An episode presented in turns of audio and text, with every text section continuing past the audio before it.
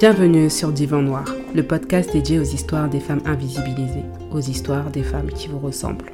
Je suis Mariam, sociothérapeute spécialisée en transculturalité. J'accompagne des femmes racisées ou concernées par la double culture sur le plan de leur santé psychologique et sociale. Divan Noir, c'est un podcast qui participe à rendre visibles des parcours de vie de femmes qui sont invisibilisées par notre société. Ces femmes qui sont partout, mais que l'on entend et qu'on ne voit vraiment nulle part. Ici, vous entendrez leurs histoires.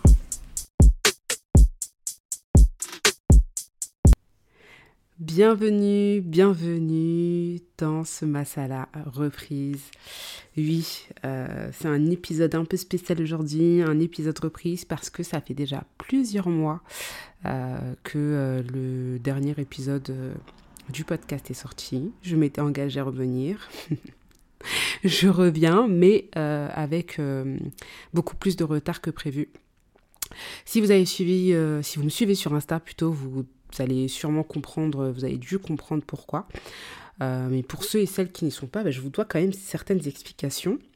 Voilà, il y a eu un certain nombre d'événements euh, dans ma vie personnelle et professionnelle qui m'ont amené à restructurer euh, toute mon activité et qui du coup sont liés à cette absence au niveau du podcast entre les formations, la reprise d'un nouveau master, ma vie familiale, il a fallu que je m'organise et que je renonce à certaines choses. Mais comme on dit, renoncer c'est choisir. Alors j'ai choisi de repousser la reprise du podcast initialement prévue à la rentrée scolaire. Mais euh, j'ai surtout choisi de le maintenir, comme je vous l'avais dit, au détriment des suivis individuels euh, au niveau du cabinet. Donc euh, oui, pour celles qui ont suivi, je ne prends plus de nouveaux suivis un peu bizarre la phrase. Je ne prends plus de nouveaux accompagnements. Voilà. Euh, voilà, j'en ai encore. Euh, je ne n'interviens plus aussi euh, au niveau voilà, d'événements parce que du coup le, temps ne, me le permet plus. Entre les études universitaires, les formations, les accompagnements, bah voilà, j'ai vraiment dû faire des choix. Donc comme je l'ai dit, j'ai choisi de modifier l'activité du cabinet et en fait, c'est un peu cela qui va s'agir aujourd'hui. Je vous en reparle à la fin de cet épisode. Et sinon, je suis tellement contente de revenir parmi vous, de réenregistrer un podcast. Alors c'est vrai, euh, enfin, voilà, il n'y a pas eu de publication de podcast depuis un certain temps, mais j'y travaillais, c'est-à-dire que tous les enregistrements ont été faits pratiquement, il en reste un ou deux. Donc euh, j'ai déjà tous les témoignages euh, qui vont être postés sur sur ma sala, sur le podcast Divan Noir. Donc voilà, je vous le dis, je pense que euh, cette euh, deuxième partie, on va dire, du podcast va vous plaire. Euh, voilà, ce sont toutes des histoires très singulières et à la fois, je pense, qui vont résonner en plus d'une. J'en profite pour remercier d'ailleurs toutes ces femmes qui ont participé, qui ont enregistré, qui ont partagé leur histoire. Et euh, du coup, restez connectés parce que la première histoire arrive très bientôt. Je pense que ça va être la semaine prochaine ou celle d'après. Bon, bon. Sinon, revenons-en à ce masala, à cet épisode que je suis en train d'enregistrer et que vous êtes en train d'écouter. Euh, le titre de ce masala, c'est Mon choix du cœur. J'aimerais vous demander qu'est-ce que ça vous inspire, mais en même temps, vous n'allez pas pouvoir me répondre. Donc, euh, autant que je continue. Du coup, aujourd'hui, on va parler couple, on va parler amour, mais on va aussi parler célibat. Et euh, moi, je voulais aborder cette question parce que je me suis rendu compte que euh, les trois quarts de mes suivis, la problématique initiale, c'est-à-dire la problématique pour laquelle on me sollicite, euh, elle est toujours liée, en tout cas dans les trois quarts, à une relation amoureuse. Et c'est d'ailleurs pour cette raison que j'ai entrepris des formations pour pouvoir accompagner les couples. parce que du coup, c'est vrai que quand j'ai commencé à proposer des accompagnements. Au départ, euh, voilà, j'ai vraiment, j'étais vraiment sur la sociothérapie euh, pure et dure, euh, avec voilà une formation en systémie, vraiment pour accompagner dans les relations, mais pas spécifiquement les relations amoureuses. Et je me suis rendu compte très rapidement que quand on se sollicitait, il y avait toujours quelque chose en lien avec les relations de couple. Donc voilà, la nouvelle du jour, ou la nouvelle là en tout cas en l'occurrence, c'est que euh, j'ai euh, obtenu ma certification euh, et que je suis officiellement thérapeute conjugale et familiale depuis plusieurs semaines. Voilà, voilà. Ça c'était pour la petite info. Et donc pour en revenir au travail que, que je faisais, où voilà, j'avais déjà euh, commencé à accompagner sur des problématiques de couple ou des couples, mais euh, pas forcément pour des problématiques de couple. Euh, en tant que travailleur social, avec les approches de thérapie systémique, etc. voilà, je trouve que c'est quand même une problématique qui, revient et qui est assez redondante dans, les accompagnements ou, dans le travail. Donc aujourd'hui, j'aborde ce thème parce que c'est un thème euh, voilà, qui est revenu à de nombreuses reprises dans les accompagnements. Et euh, je tiens à le dire, pour moi, c'est euh, aussi parfois un symptôme. C'est-à-dire que voilà, on va consulter, on va faire appel à un thérapeute parce qu'il y a une problématique de couple. Et en fait, voilà, c'est mon mari m'écoute pas, ou il n'y a plus de complicité entre nous, ou, ou enfin voilà, il m'a trompé. Et très souvent, en fait, c'est l'arbre qui cache la forêt. Euh, j'ai d'ailleurs eu à plusieurs reprises des personnes qui me consultaient pour des problématiques de couple. Comme j'avais des délais assez longs, euh, entre le moment où euh, les personnes prenaient rendez-vous et le moment où le rendez-vous avait lieu, eh ben, les couples s'étaient déjà séparés.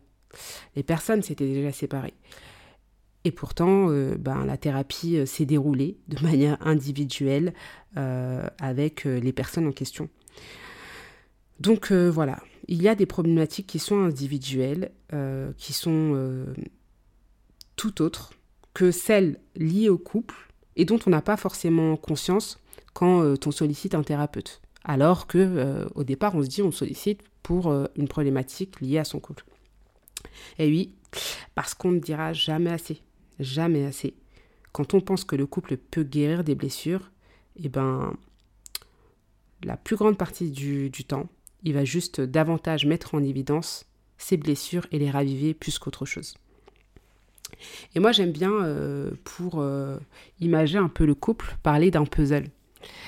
Euh, voilà, le couple fonctionnel, celui où on va dire que la relation est plutôt positive. euh, et positive, quand, quand je dis positive, c'est d'un point de vue général, c'est-à-dire qu'il peut y avoir euh, des moments où, euh, où, il y a des conflits, des moments où il y a des frictions, mais ça ne détermine pas la relation.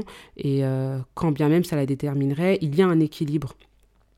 entre les positions de l'un et, et, de l'autre. Il y a soit une complémentarité, une symétrie. Bon là, je divague un peu. Mais voilà, je parle d'un couple où ça fonctionne. Dans un couple ça fonctionne bien, euh, l'image du puzzle, c'est deux pièces d'un puzzle. Donc les membres du couple représentent chacun une pièce d'un puzzle. Et euh, ce sont des pièces qui vont évoluer, dont la forme va évoluer au fur et à mesure du temps. Mais ce sont des pièces qui vont s'imbriquer. Et malgré qu'il va y avoir euh, une évolution au niveau des formes, elles vont rester imbriquées. Ça, c'est l'image du couple euh, fonctionnel. Et pour moi, le couple dysfonctionnel, celui où ça dysfonctionne, c'est celui qui est figé. C'est celui où euh, les pièces ne bougent pas. Ou celui dont les pièces ne s'emboîtent pas. Donc bon, ça, c'était un petit peu le, l'élément, euh, des éléments un peu circonstanciés pour comprendre ce dont on va parler aujourd'hui. Donc aujourd'hui, je souhaite vous proposer quelque chose. Je voudrais qu'on aborde le couple à travers son début et pas euh, à travers euh, sa fin ou un moment particulier du cycle. Je pars du début parce que quelque part il est un peu fatidique et en même temps euh, il l'est pas parce que rien n'est jamais figé dans la vie. Mais quand on est dans la réalité, on sait que les fondations, quand elles sont pas bonnes, ben forcément ce qui va être construit dessus, ça va être fragile. Donc pour parler de cette question, je vais vous raconter l'histoire d'une anonyme et ensuite on va en tirer quelques leçons. Cette jeune femme, euh, allez, on va lui donner un nom, on va l'appeler... Euh, le problème, c'est que là, je pense à des noms et après, je me dis à chaque fois, mais c'est quelqu'un de mon entourage. Et après, allez, euh, Dia. Dia. J'ai personne qui s'appelle Dia dans mon entourage. Super, c'est parti où euh, j'ai pas eu non plus de, de personnes accompagnées qui s'appellent comme ça, donc il n'y aura pas de, confusion ou quoi qu'est-ce. Cette jeune fille, Dia, elle est originaire d'Afrique de l'Ouest. Euh, voilà. Euh, dans sa jeunesse, elle avait une forte envie de se marier. Donc elle a eu des choix amoureux autour de la vingtaine qui étaient quand même assez douloureux. donc Dia, pour, pour un peu vous donner une idée, c'est une personne qui a une personnalité quand même assez stable, une vie assez stable, qui aime aider les gens, qui aime s'occuper des personnes. Et dans ses choix amoureux, elle choisit des personnes qui, en conséquence, ont besoin d'aide, ou qui se laissent porter, qui sont parfois instables. Donc oui, Dia, c'est une femme qui aime s'occuper des gens, qui passe son temps euh, à se soucier de l'autre, euh, à faire pour l'autre. Euh. Donc voilà, les choix de Dia, ils sont en conséquence un peu de sa personnalité. Elle choisit presque inconsciemment des personnes qui ont besoin de cette aide-là, ont besoin d'être réconfortées, d'être aidées et parfois, carrément, voilà, c'est vraiment euh, des personnes qui sont euh, très instables dans leur vie euh, sociale et dans leur vie professionnelle. Peut-être que ça, déjà, ça vous parle un peu. Donc, ensuite, enfin voilà, elle, après avoir essuyé plusieurs, plusieurs échecs, après avoir connu plusieurs relations amoureuses très douloureuses, et eh ben, Dia va commencer à élaborer des critères, à se dire, bah voilà, moi, euh, je veux un homme euh, qui euh, soit né en France, qui parle bien, qui ait une vie professionnelle stable, qui gagne très bien sa vie. voilà, je, voilà, je, je veux qu'il soit sociable, etc. Donc elle élabore des critères, elle énumère des critères comme ça. Et elle se dit que comme ça, en énumérant ces critères, eh ben, elle risque de tomber sur l'homme de sa vie, parce que là, du coup, ça se dessine, elle sait ce qu'elle veut c'est ce qu'elle veut. Hein. Euh, et elle évitera aussi de tomber sur de, même, dans le même scénario, donc avec des personnes qui sont parfois instables, euh, qui ont euh, toujours besoin d'aide, etc. Et puis, ben, Dia, voilà, au fur et à mesure du temps, il y a des gens autour d'elle qui vont la solliciter pour qu'elle rencontre des personnes. Ils vont se dire, bah voilà, j'ai rencontré telle personne, je pense qu'il te correspond beaucoup, enfin, il correspond tout à fait vis-à-vis de tes critères. Parfois, elle va même faire des là. Et donc, elle rencontre euh, des personnes, 1, 2, 3, 4, 5, 6 prétendants.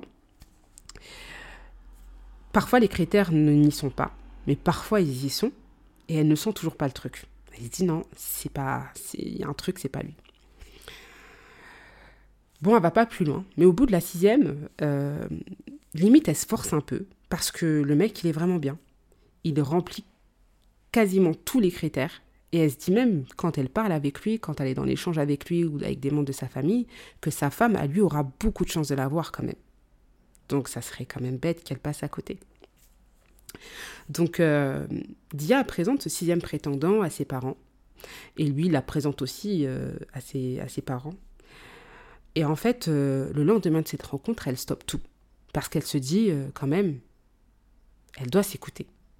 Elle ne sent pas le truc. Donc elle va pas y aller parce qu'il s'agit d'un mariage quand même. Donc elle dit stop. Elle appelle ce prétendant alors que voilà, il y avait quand même eu euh, un certain temps pendant lequel ils avaient parlé, ils avaient appris à se connaître. Euh, ils s'étaient rencontrés, la enfin ils avaient rencontré les parents des uns et des autres. voilà, en tout cas elle, elle avait rencontré les parents la veille et lui il avait rencontré ses parents un peu, un petit peu avant. Malgré tout ça, elle se dit non, stop. Donc là, tout le monde autour d'elle commence à se poser des questions. Mais qu'est-ce que tu fais? Alors des potes, que ce soit des potes, les tatas, vous connaissez, hein, celles qui viennent tout le à la maison et qui s'étonnent toujours du célibat euh, de la fille d'un euh, on les connaît. Euh, tout le monde y de sa petite, sa petite réflexion. Mais tu te rends compte, il est trop bien, t'es sûr que t'as pas un problème, va faire une roquia on en parle de celle-là, t'as un dune amoureux, t'en rencontreras jamais que des comme lui, ou euh, tu choisis trop, ils sont tous pareils, enfin bref, vous les connaissez. Et elle, elle se fait un peu confiance quand même. Même si, euh, enfin voilà, euh, elle est titillée par ses remarques, elle se fait un peu confiance. Surtout, elle se dit que le mariage, c'est tellement sacré que même si la personne, répond à tous les critères et qu'elle ne le sent pas, eh ben, elle n'ira pas. Et quelques mois après cet événement, Dia elle vit une période très difficile. Elle vit une expérience et une épreuve très difficile. Elle est très éprouvée, elle est vraiment au fond du gouffre.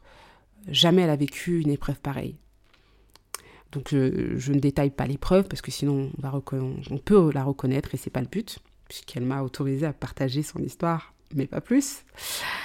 Euh, donc quelques semaines après cette épreuve, alors qu'elle est au plus mal, mais qu'elle essaie de, faire bonne figure. Hein. C'est-à-dire que voilà, c'est Dia, c'est un peu le truc de la femme forte, femme noire et forte, celle qui ne montre pas ses émotions, euh, celle qui tient debout malgré tout. Euh. donc là, c'était ça dans cette épreuve-là, alors que euh, au fond, elle était quand même totalement brisée.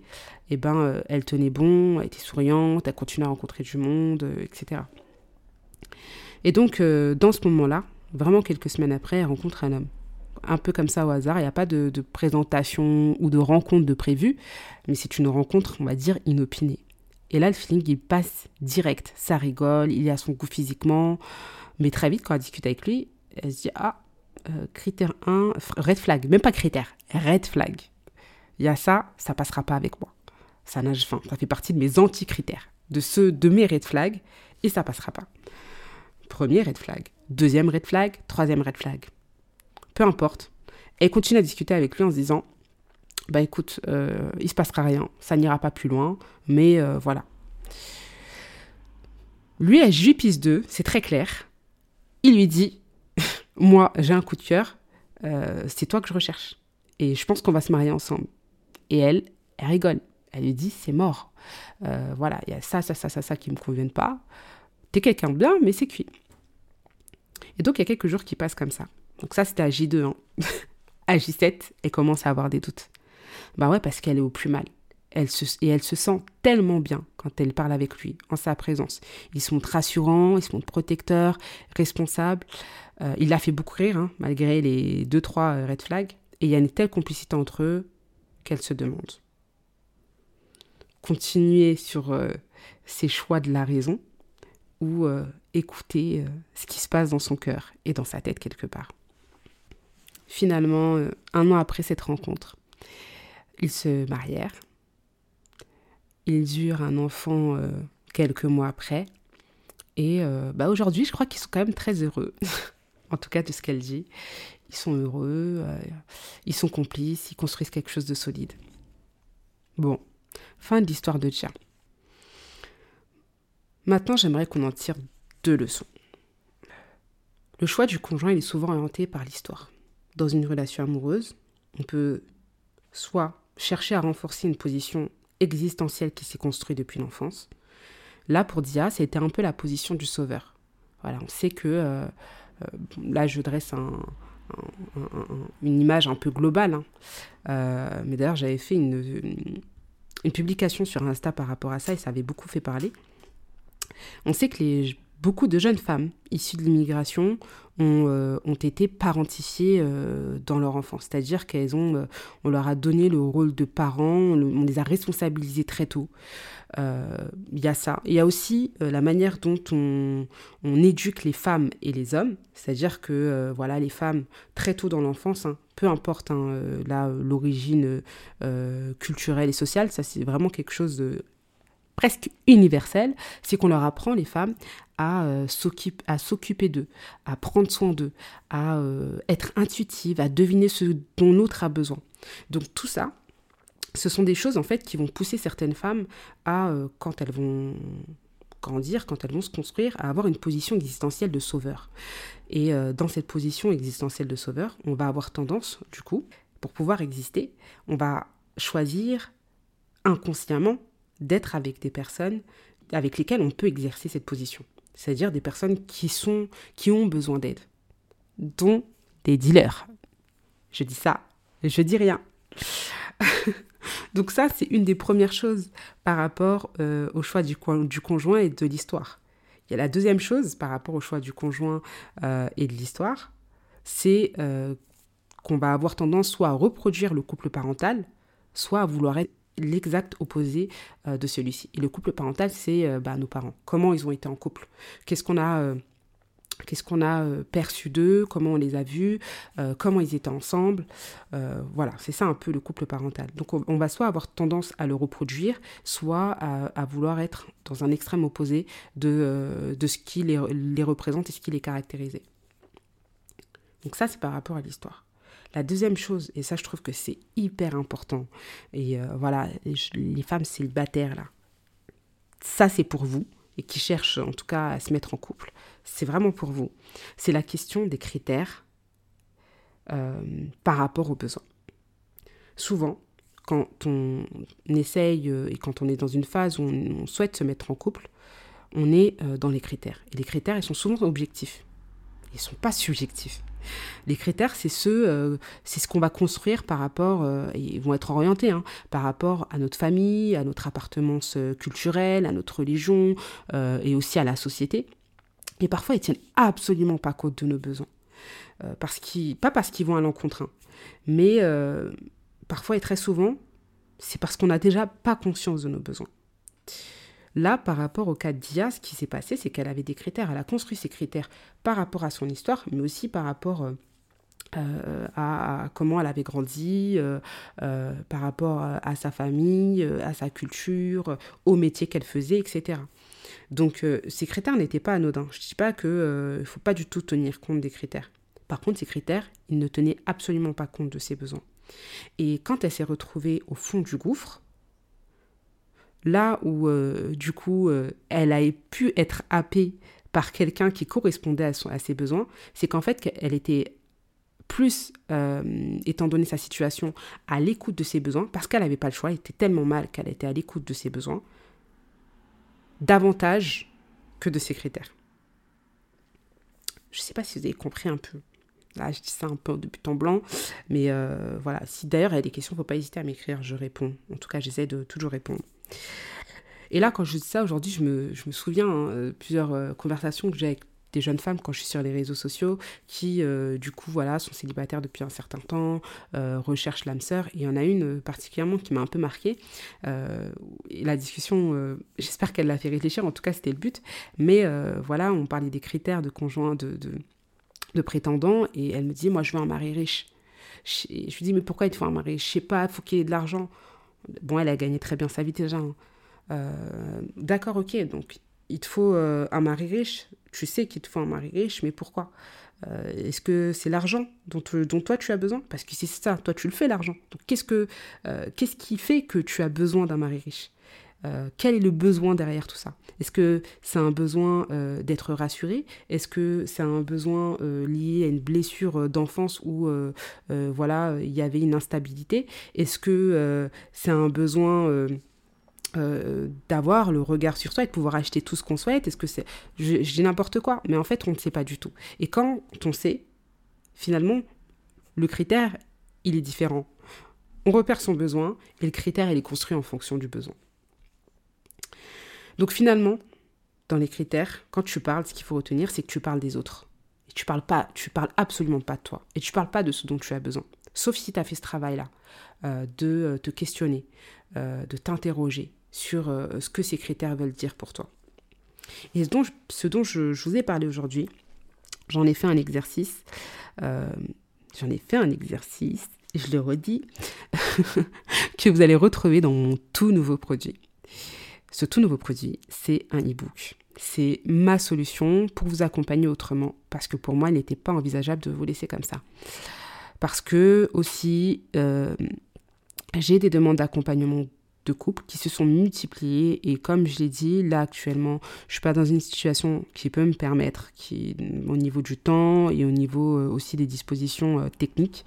Donc voilà. Parce que si je sais et j'ai conscience du fait que les relations amoureuses sont souvent au cœur des problématiques de beaucoup d'entre nous, et parce que beaucoup ont ce besoin de travailler sur eux, de travailler sur leur couple, mais qui n'osent pas franchir les portes d'un cabinet de thérapie pour de nombreuses questions.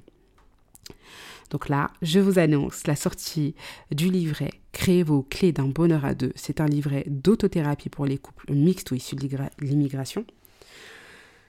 Donc pour moi, c'était important euh, de garder euh, ma spécificité en tant que sociothérapeute.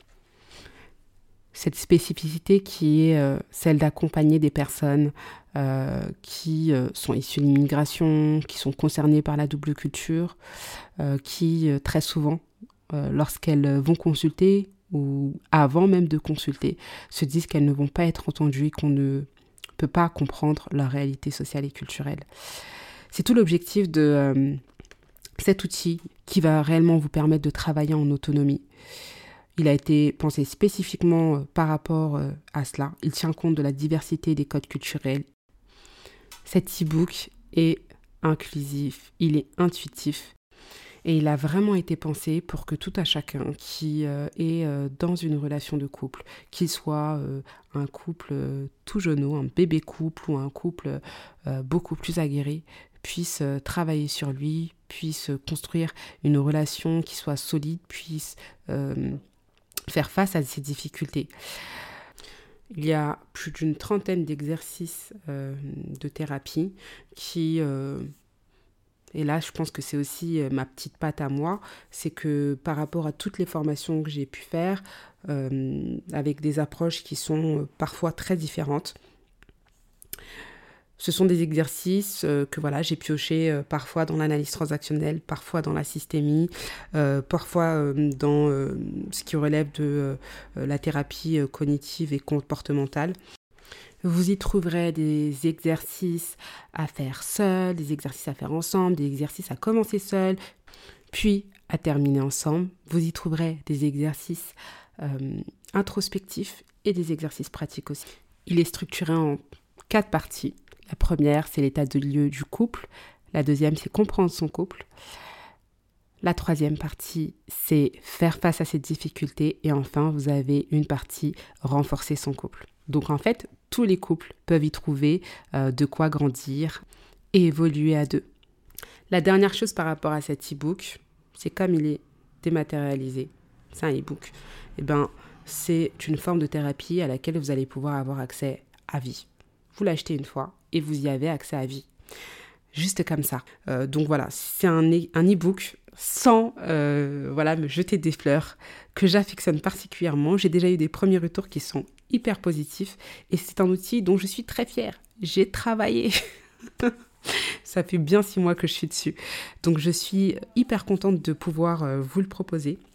Et d'ailleurs, je vous propose une offre promotionnelle euh, qui va euh, très certainement durer un petit peu moins d'un mois, on va dire, aller jusqu'à la fin du mois de décembre. Si vous souhaitez travailler par exemple sur le thème qu'on a abordé aujourd'hui, le choix amoureux, que même quand on est en couple, c'est intéressant de savoir pourquoi on a choisi euh, ce conjoint, est-ce qu'il correspondait à nos besoins au moment où on l'a rencontré, ou est-ce que euh, il correspond à nos besoins aujourd'hui, et comment faire euh, lorsque ça ne correspond pas, comment faire lorsque nos besoins ne sont pas pourvus.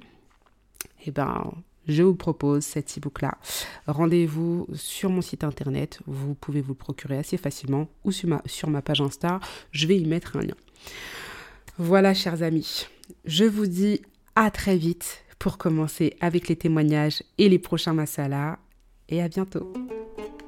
Vous écoutiez Divan Noir, le podcast des femmes invisibilisées et des femmes qui vous ressemblent. Merci de nous avoir écoutés et entendus. Merci à notre invité d'avoir partagé avec nous une partie d'elle. Si vous avez apprécié cet épisode, merci de nous mettre 5 étoiles. C'est le meilleur moyen de participer à nous rendre visibles. Vous pouvez me suivre sur mes différents réseaux sociaux et vous pouvez aussi m'écrire via mon adresse email si vous aussi vous souhaitez partager votre histoire. Toutes les informations figurent dans le descriptif de cet épisode. À bientôt pour de nouvelles aventures. Mariam, votre sociothérapeute.